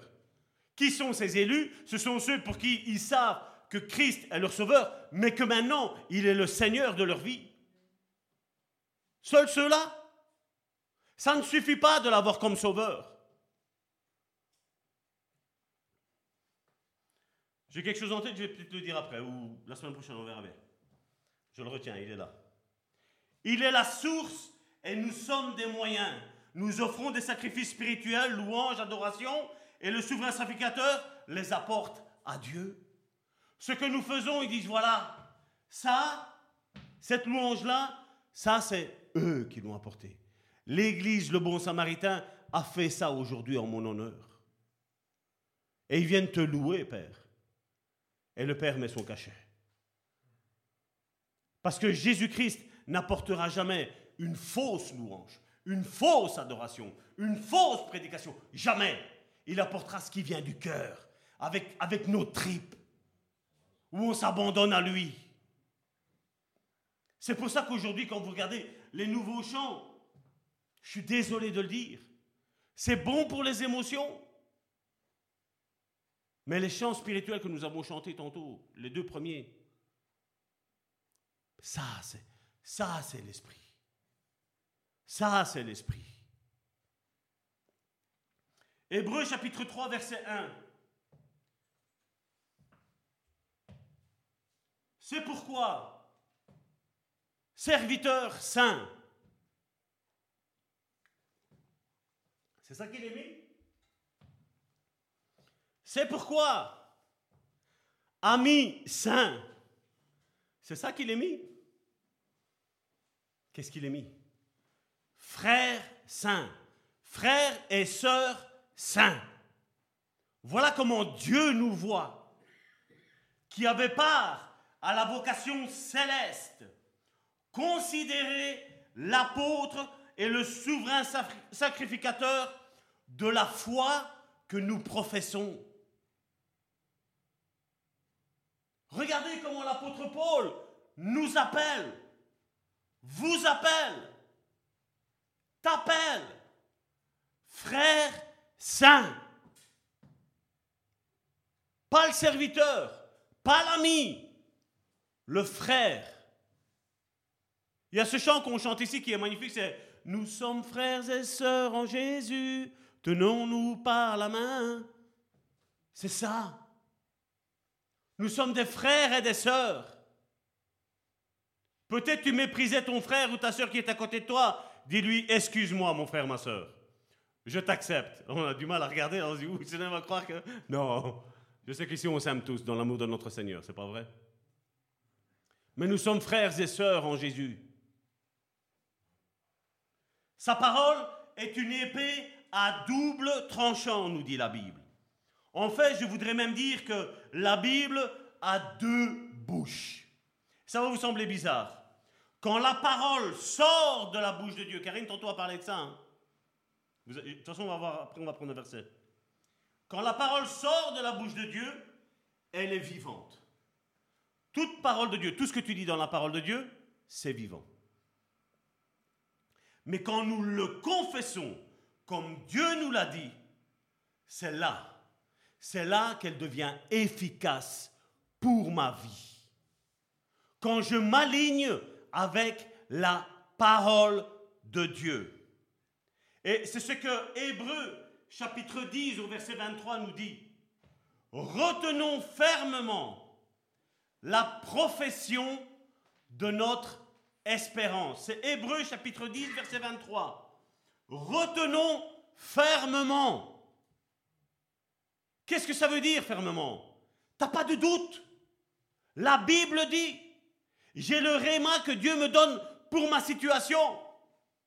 Je suis malade et Dieu me dit, tu vas guérir, tu témoigneras, tu me glorifieras, tu ouvriras ta bouche et je confesse ça sur ma vie. Seigneur, tu as professé ça, tu m'as relâché ça dans ma vie, tu m'as interpellé le jour où tu as dit ça. Tu notes, tu mets la date, tu mets l'heure. Tu dis, le frère, la sœur, un tel a dit, pam, Seigneur, c'est ma parole. Je la fais mienne. Je m'appuie sur ta parole. Retenons fermement la profession de notre espérance, car celui qui a fait la promesse, qu'est-ce qu'il aimait? Qu'est-ce qu'il est mis là? Il est fidèle. Nous, nous sommes infidèles mais lui demeure fidèle, mon frère, ma soeur. Ce qu'il a dit sur ta vie, c'est ce qui va se réaliser. Peu importe si tu as un milliard d'ennemis face à toi, mon frère, ma soeur, je vais te dire que face au milliard qui est en face et contre toi, mon frère, ma soeur, Dieu va t'élever, mon frère, ma soeur. La tentation est là pour t'écraser, mais l'épreuve, mon frère, ma soeur, est pour te promouvoir, pour te lever en gloire, mon frère, ma soeur. Dieu n'envoie pas des épreuves pour nous détruire, pour nous tuer. Mais Dieu laisse l'épreuve, mon frère, ma soeur, pour t'élever. Pour qu'il dise, pour qu'il puisse dire, qu'il puisse confesser face à Satan, face à tes ennemis, face aux démons. Celui-ci, celle-là est mon fils et ma fille. Celui-ci, lâche que l'ennemi lâche dans ta vie, mon frère, ma soeur. Et si tu dis Amen, ça va arriver. Lâche. Relâche ta gloire, Seigneur, sur la vie de mon frère et de ma soeur. Alors que la confession de foi concernant ce, ce passage-là est valable dans le présent, il y a aussi une confession, qu'est-ce qu'il est mis? Notre espérance. Qu'est-ce que tu espères encore pour ta vie, mon frère, ma soeur Je connaissais un homme de Dieu quand nous l'avons rencontré, il avait plus ou moins 85 ans. Et tous les jours, le Saint-Esprit le levait à 4 heures du matin. Et tous les jours, il avait une étude. il avait une étude et il notait. Mais alors il disait, vous savez, 85 ans, je, lui, lui, ai même dit hein, en face, je dis, pour moi, tu es Abraham. C'est la même chose, le père de la foi. Il disait, à chaque fois que je prêche, je prêche pas tout en une fois. je, crois que, je crois que je sais de qui j'ai pris. que je sois comme lui, Seigneur, aussi humble et aussi petit que lui. Il disait, je ne prêche pas tout en une fois. Il dit, c'est comme ça, si je ne prêche pas tout, tout ce qu'il m'a donné, de toute façon, je dois le prêcher. Il dit, je resterai ici et j'enseignerai. Alors que certains, à 60 ans, ils prennent leur pension dans le ministère. Lui, à 85 ans, il pensait aller loin. Et il, il avait vécu jusqu'à 93 ans. Mais il fallait le voir. C'est parce qu'à ce moment-là, on n'avait pas les moyens technologiques qu'on avait ici. J'ai le son de sa voix qui parlait en italien, les audios qu'on a enregistrés. Mais il fallait le voir. C'était une pile. Nous, on est. Ah, oh, ah, oh. Lui, c'était. Une pile. Mais il avait confiance en une seule chose. Une seule personne. Son Dieu. Et il restait humble. Cet homme de Dieu, je me rappellerai toujours la première fois qu'on l'avait rencontré. Il est arrivé, donc il était à Philadelphie, en Amérique. Il est arrivé, vous savez, avec les combinaisons qui mettent euh, là-bas les, chants gospel et tout ce qui s'ensuit. Il est arrivé avec ça, et c'est les simples paroles qu'il a fait. Il est rentré dans la pièce, on a entendu la porte s'ouvrir, nous on ne le voyait pas. Il est arrivé par derrière, la porte s'était ouverte. Dès qu'il est rentré, il a commencé à faire Alléluia, Alléluia l'atmosphère a changé du tout au tout. Quand il est rentré, lui, je vais vous dire, c'était un homme, parce que je lui ai dit, hein, mais il m'a dit, non, ça va tort. Dieu est Dieu.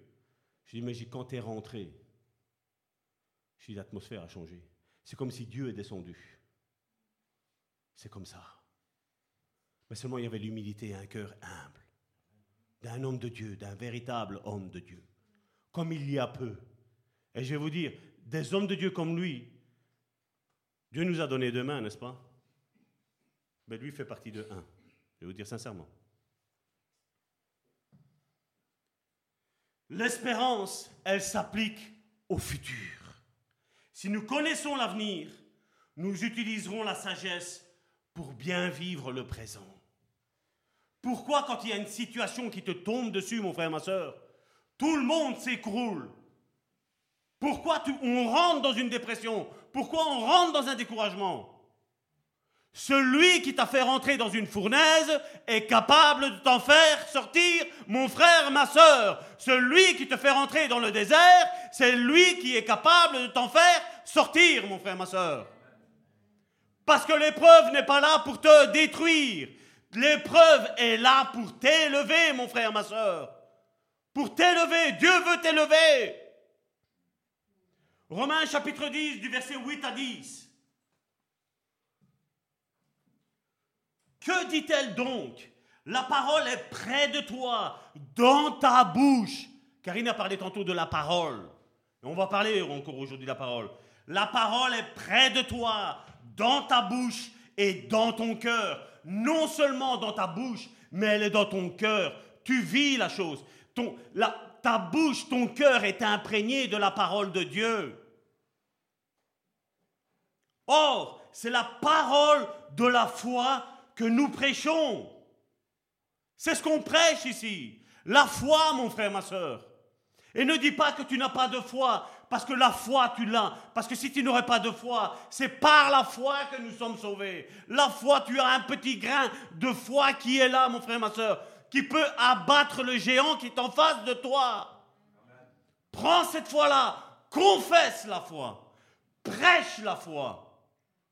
Même dans ta maison, même si tu es tout seul, même s'il y a ton mari, ton épouse, tes enfants, ils vont dire, mais ouh, ils commencent à disjoncter. C'est pas grave. Ça leur passera. Parce que quand ils verront que Dieu t'aura fait du bien, ben là, ce sont leurs genoux qui plieront et qui loueront Dieu, qui diront, elle le savait, il le savait. Il a toujours confessé, malgré que les situations étaient contraires, le vent était contraire. Elle parlait d'eau et il y avait le feu dans la maison.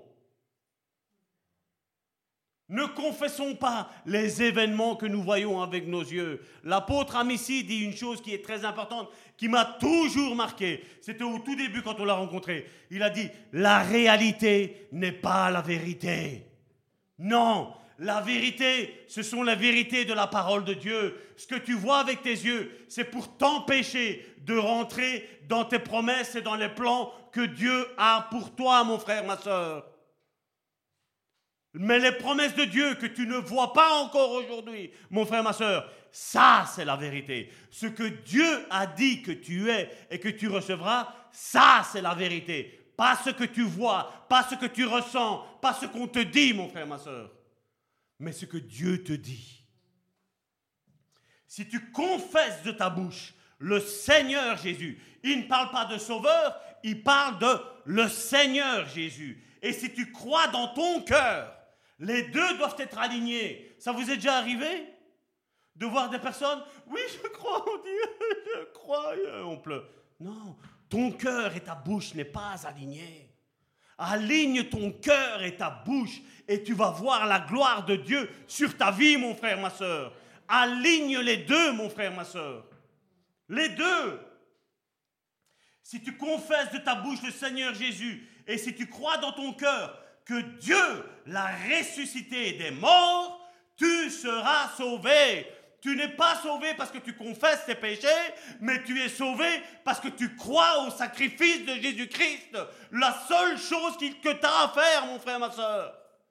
C'est la seule chose. Car c'est en croyant du cœur, au verset 10, qu'on parvient à la justice.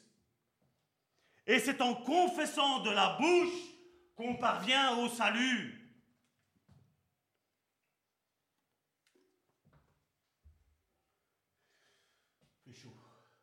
Mais avant ça, vous savez qu'est-ce que Dieu a dit? Regardez. Hébreu chapitre 10 du verset 5 à 10 là maintenant. Ce sont les versets qui précèdent ce qu'on vient de lire. Regardez. C'est pourquoi Christ, entrant dans le monde, dit, tu n'as voulu ni sacrifice, ni offrande, mais tu m'as formé un corps. Tu n'as agréé ni holocauste, ni sacrifice pour le péché. Ça, c'est ce qu'offrait la loi. Vous vous rappelez la loi, qu'est-ce qu'elle disait hein? Au verset 7, alors j'ai dit, voici, je viens. Dans le rouleau du livre, il est question de moi, pour faire, ô Dieu, ta volonté. Après avoir dit d'abord, tu n'as voulu tu n'as voulu et tu n'as agréé ni sacrifice, ni offrande, ni holocauste, ni sacrifice pour le péché. Qu'est-ce qu'il a mis? Ce qu'on offre selon la loi. Il dit ensuite, voici, je viens pour faire ta volonté. Regardez, il a aboli la première chose. Et beaucoup de chrétiens aujourd'hui sont en train de me dire à chaque fois, le Seigneur n'est pas venu abolir, parce que le Seigneur, c'est vrai qu'il l'a dit. Mais qu'est-ce que la Bible nous enseigne ici? Tout autre chose. Le livre d'Hébreu, ce qui était adressé aux Juifs, nous enseigne ce que nous, avec notre mentalité européenne, africaine et tout ce qu'on veut, nous ne savons pas. Mais là, il dit, voici, je viens pour faire ta volonté. Il abolit ainsi la première chose pour établir la seconde. Qu'est-ce qu'il est en train de dire? Tout ce qu'on offrait par la loi, c'était à qui? Quel homme? Aaron. Et qu'est-ce qu'il dit? J'établis la deuxième. La deuxième, c'est qui? C'est Jésus-Christ. Ça, c'est une révélation qu'on doit avoir.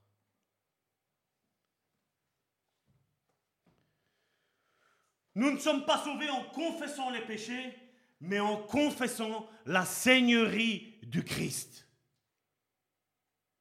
Ça vous rappelle pas quelqu'un? Pierre, qui dit-on que je suis? Tu es le Seigneur et le Maître. Tu es l'élu de Dieu. Tu es le Fils de Dieu. Et là, qu'est-ce qu'il dit? C'est pas la chair et le sang qui t'ont dit ça. mais c'est mon Père qui est dans les lieux célestes, qui a parlé à ton esprit, et tu as mis ta chair à se taire et tes émotions à se taire. La chair est le sang, le sang c'est l'âme.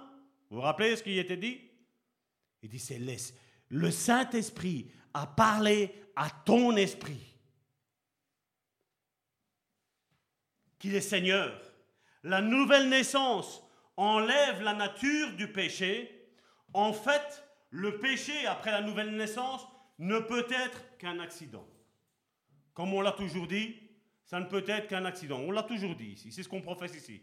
Nous ne sommes pas en train de dire que nous pouvons rester dans cette condition de péché, mais non. Mais là maintenant, je confesse la seigneurie de Christ. Que Dieu te fasse grâce, mon frère Alain, dans ce que tu vas faire. Le salut est le produit de la foi du cœur et de la confession par la bouche, et doit de préférence être fait en public. Et on le voit, c'est avec le baptême. Avec le baptême, on montre qu'on est né de nouveau.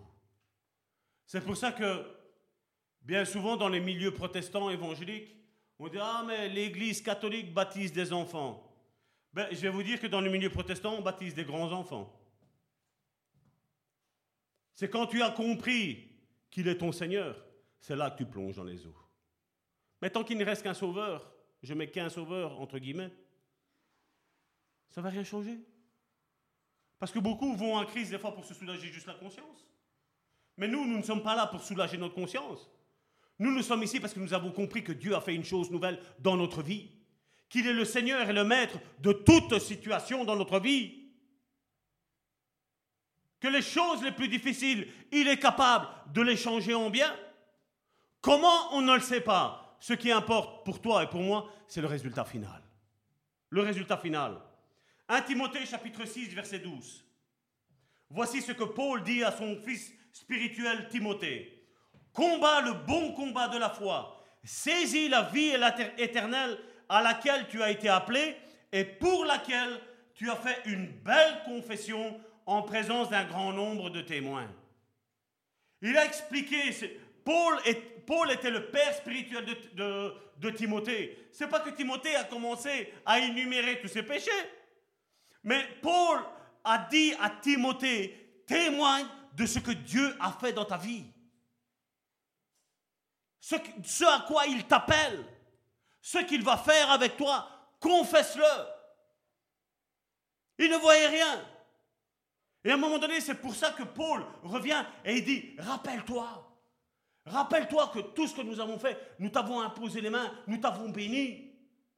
La promesse peut tarder pour toi, mais elle ne tarde pas, parce qu'elle va tomber à pic au moment où Dieu l'a décidé. Ça va arriver. Timothée avait un père grec et une mère juive. Et il avait publiquement reconnu Jésus. Et Paul l'avait conduit à la conversion. L'avait invité à rester ferme dans sa confession de foi. En effet, il ne suffit pas d'avoir la vie éternelle, mais il faut la saisir. Combien de fois après que toi et moi nous ayons péché, qu'est-ce que le diable est venu faire? L'accusation. C'est pas vrai? Combien de fois certains se sont sentis sales? Le diable est là pour accuser les élus de Dieu.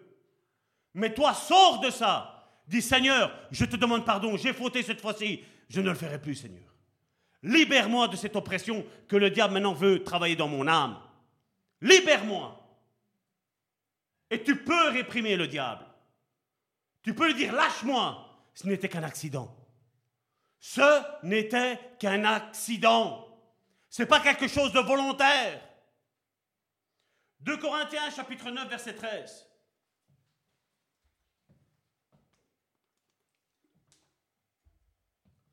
En considération de ce secours dont, dont ils font l'expérience, ils glorifient Dieu de votre obéissance dans la profession de l'évangile de Christ et de la liberté de vos dons envers eux et envers tous.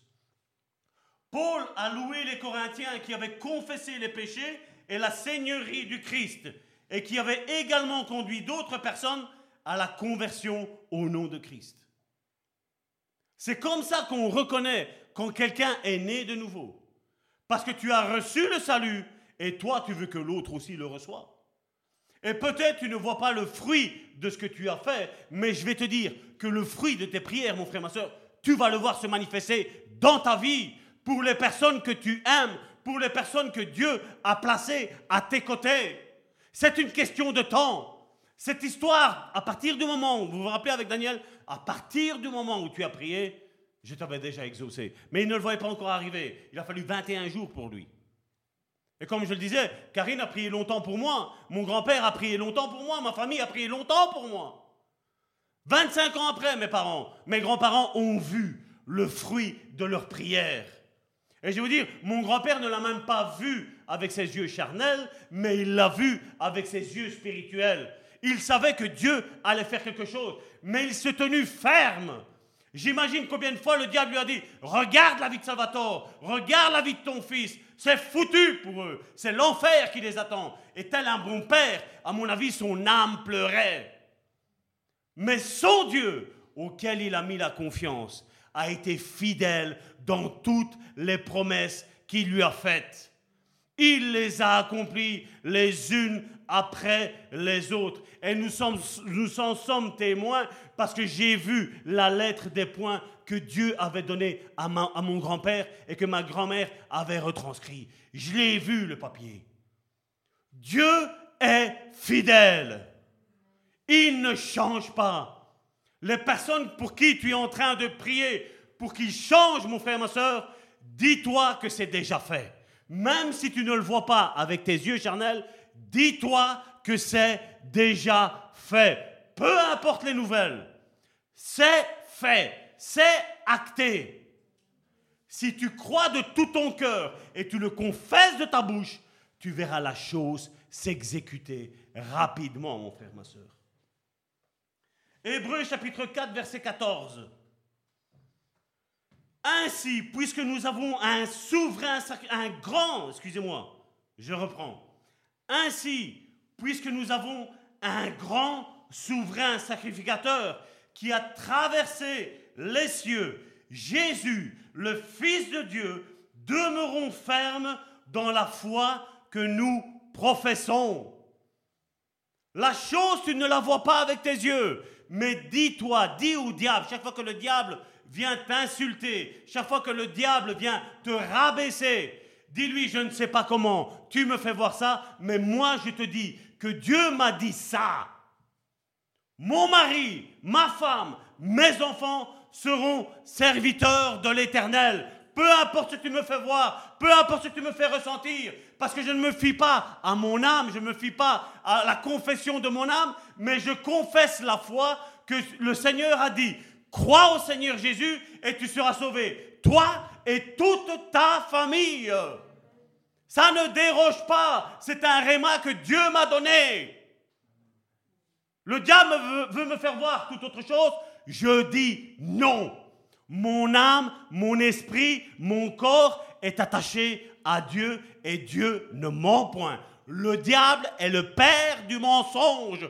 Tout ce que le diable te dit est mensonge, mon frère, ma soeur. Mais tout ce que Dieu te dit est la vérité. Aligne-toi avec la parole, mon frère, ma soeur. Et regardez, au verset 14. Regardez le verset suivant, qu'est-ce qu'il nous dit? Au verset 15. Car nous n'avons pas un souverain sacrificateur qui ne puisse compatir à nos faiblesses. Il ne peut pas. Il s'identifie avec tes faiblesses, Dieu. Au contraire, il a été tenté comme nous en toutes choses sans commettre le péché. Seigneur, j'ai cette tentation devant moi. Comment tu as fait pour la vaincre? Quand tu étais ici-bas sur cette terre Parce que je veux la vaincre. Un jour, quelqu'un m'a dit Ouais, mais quand le Seigneur il était là, il n'y avait pas la pornographie. Je vais te dire, il n'y avait peut-être pas la pornographie, mais il y avait les prostituées, mon frère, ma soeur. Il a su le vaincre. Et la pornographie est une prostitution, prostitution de l'esprit, mon frère, ma soeur. On fait attention à rien. Quand un homme marié, une femme mariée, regarde par exemple du, du porno, il commet un adultère spirituellement parlant. Jésus l'a dit. Quand tu regardes une femme et tu la convoites, parce qu'il avait des hommes en face de lui, il dit une femme. Mais la même chose pour les femmes. Si tu regardes un homme et tu le convoites dans ton cœur, tu as déjà commis l'adultère dans ton cœur. La même chose quand tu, parles mal d'un frère, tu le tues, mon frère, ma soeur. Tu le tues, tu commets un meurtre.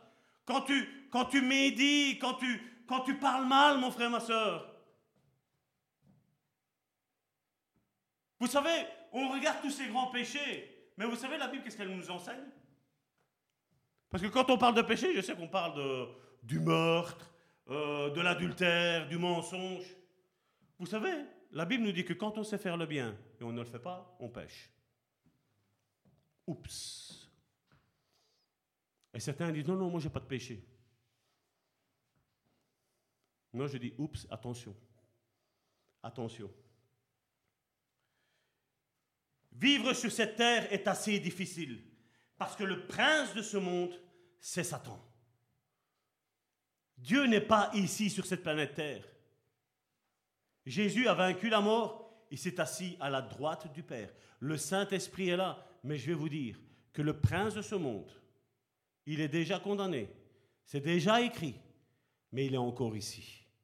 Il n'y a qu'à voir les guerres, il n'y a qu'à voir les lois que le gouvernement pond.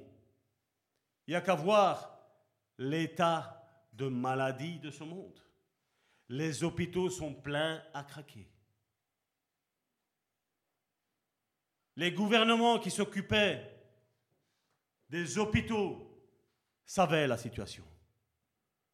À la place d'ouvrir des hôpitaux, qu'est-ce qu'ils ont fait? Ils ont fermé des hôpitaux. Et je vais te dire, dans cette région de Charleroi-ci, on a abattu deux grands hôpitaux. Deux grands. Alors que le monde va de mal en pis. On dit que le cancer est le mal de ce siècle. Et on ferme. Et on ferme et on détruit. Et vous voulez que j'ai confiance en ce monde? Plus le temps passe, et plus ma confiance envers Dieu grandit. Plus je lis la Bible, et plus je dis Seigneur, tu le savais. Tu le savais, tu nous as avertis. Vous voulez avoir confiance à ces gens ici qui nous gouvernent? Je vais vous dire, ce sera sans moi. Nos aïeux le disaient, quand on parlait de l'Europe, que ça allait être un mal. Ah, on a vécu, je ne sais pas, ça fait combien de temps que l'Europe existe, je crois que c'est depuis l'année 2000, 2001. Pendant 18, 19 ans, ça a plus ou, plus ou moins bien été. Et c'est un petit peu ce que le diable y fait. Il te met de la poudre aux yeux, tout va bien. Plus de guerre, Les hôpitaux, la science, on est au top. Avant, tu ouvrais de là jusque là pour te faire une opération. Maintenant, deux, trois petits trous, boum, c'est fait. Tout le monde, qu'est-ce qu'on a fait? Confiance. Qu'est-ce qui se passe? Je ne peux plus avoir confiance. Je ne peux plus. Si tu veux avoir confiance, fais comme tu le sens, mon frère, ma soeur. Mais pour ma part, je ne peux plus avoir confiance. On est tous d'accord que les temps de la fin arrivent, que le royaume de Satan est installé. Et vous voulez que je fasse confiance à ça? Non. Et comme je l'ai dit, même s'il faut que j'aille en prison, ce n'est pas un problème pour moi. Parce que je suis mort, il y a bien longtemps. Je suis mort en Christ. Ce n'est pas un souci pour moi. Amen. Nous continuerons la semaine prochaine. Priez pour que j'aille plus vite, parce que j'ai l'impression qu'on va le faire encore une autre fois, encore en plus. Mais bon, je vais essayer de, de résumer un petit peu tout ce qu'il y a là. Mais est-ce que vous avez compris, mes frères et mes sœurs, que le Seigneur Jésus-Christ doit devenir non seulement notre Sauveur, mais notre Seigneur, le Seigneur de notre vie? Père, je te prie pour mes frères et mes sœurs, Seigneur qui ont entendu, Seigneur, ce message, Seigneur. Je te prie, Seigneur, de leur ouvrir, Seigneur, l'intelligence, Seigneur, spirituelle, Seigneur, afin, Seigneur, qu'ils comprennent tout cela, Seigneur, et que chacun d'entre eux, chacun d'entre nous, Seigneur, nous rentrons tous, Seigneur, dans les plans, Seigneur, que toi, tu as établis pour nous, Seigneur. Seigneur, aide-nous, Seigneur, à ne pas être séduits, Seigneur. Aide-nous, Seigneur, à ne pas être manipulés, Seigneur. Mais que, Seigneur, nous puissions, Seigneur, rechercher ta face chaque jour, Seigneur. Seigneur, aide-nous, Seigneur. Et tu sais, Seigneur, combien, Seigneur, c'est dur, Seigneur. Mais, Seigneur, je veux dire, Seigneur, que tu es le grand souverain sacrificateur, que tu nous comprends, Seigneur, à chacun, Seigneur, dans nos faiblesses, dans nos, dans nos manquements, Seigneur. Et je te prie, Seigneur, d'agir, Seigneur. Augmente, Seigneur, la foi de mes frères et de mes sœurs, Seigneur, et la mienne, Seigneur. Et que, Seigneur, nous allions, Seigneur, toujours plus de valeur, Seigneur, en valeur, Seigneur. Au nom puissant de Jésus-Christ, Seigneur, que mes frères et mes sœurs, Seigneur, reçoivent tous les objets, Seigneur, de leur prière, Seigneur, et que tout s'aligne, Seigneur, les unes après les autres, Seigneur. Toutes ces promesses, Seigneur, que tu leur as faites, Seigneur, au nom puissant de Jésus-Christ, j'ai prié. Amen. Mes sœurs